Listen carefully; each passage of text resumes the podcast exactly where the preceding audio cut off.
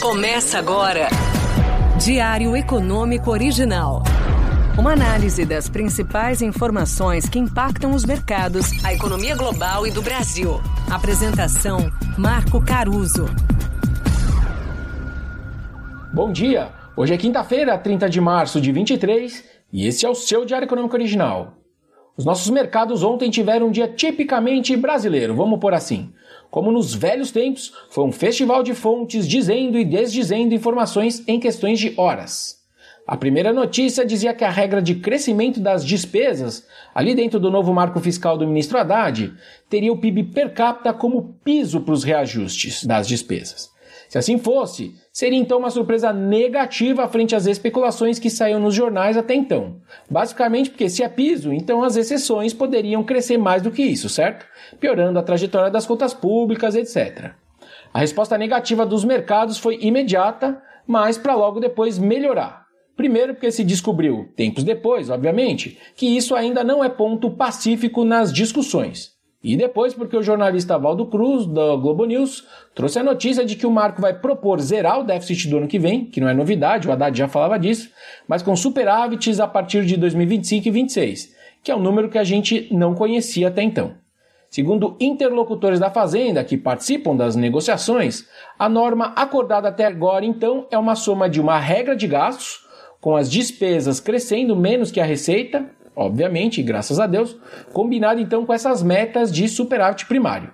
Fora isso, existe também a previsão de um mecanismo de ajuste de despesas, que ainda não tem grandes detalhamentos, mas que aconteceria caso os dados começassem a descolar demais das trajetórias traçadas. As ideias foram apresentadas para os líderes dos partidos aliados na Câmara no fim do dia de ontem. Sua data de apresentação para o público já foi alterada algumas vezes, mas dessa vez, segundo o ministro Alexandre Padilha, a proposta já foi autorizada pelo presidente Lula. Bom, certamente é melhor que o desenho do marco fiscal já saia ali na largada da fazenda com algum caminho de superávit desenhado. Era o mínimo que se esperava. Em se confirmando, a partir daí então vai ser importante a gente saber com que premissas o governo chega nessas metas de primário, que tipos de gatilhos e regras vão de fato conter as despesas e quanto que o ajuste depende de altas de impostos para tentar entender então se ele é execuível e se ele vai sofrer resistências do Congresso. Outro ponto importante ontem foi a publicação de um convênio entre as secretarias da Fazenda, estaduais, né, para incidência de ICMS na gasolina e no etanol.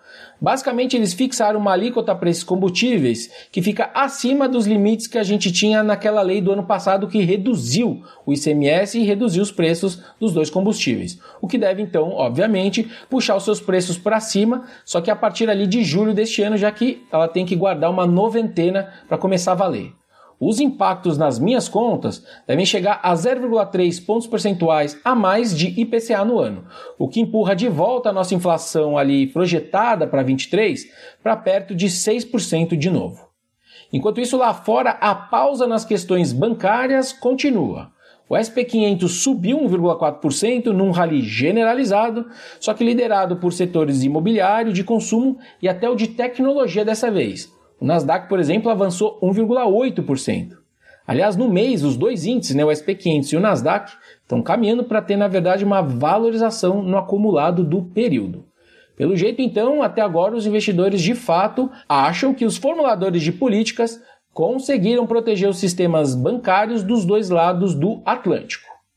Bom, na agenda do dia, além dos maiores detalhes do marco fiscal, que vai ficar saindo ao longo do dia todo, o relatório trimestral de inflação do nosso BC vai dar maiores detalhes sobre o seu cenário base e, até mais interessante que isso, alguns insights sobre o seu balanço de riscos para a inflação.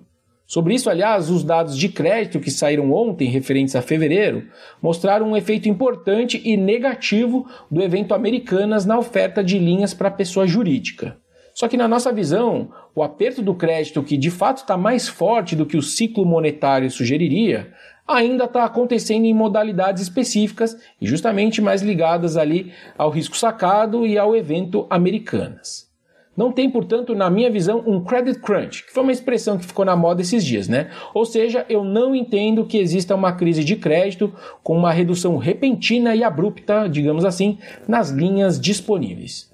E por fim, às 9 da manhã, a nossa produção industrial traz o primeiro dado do ano ali do IBGE para atividade.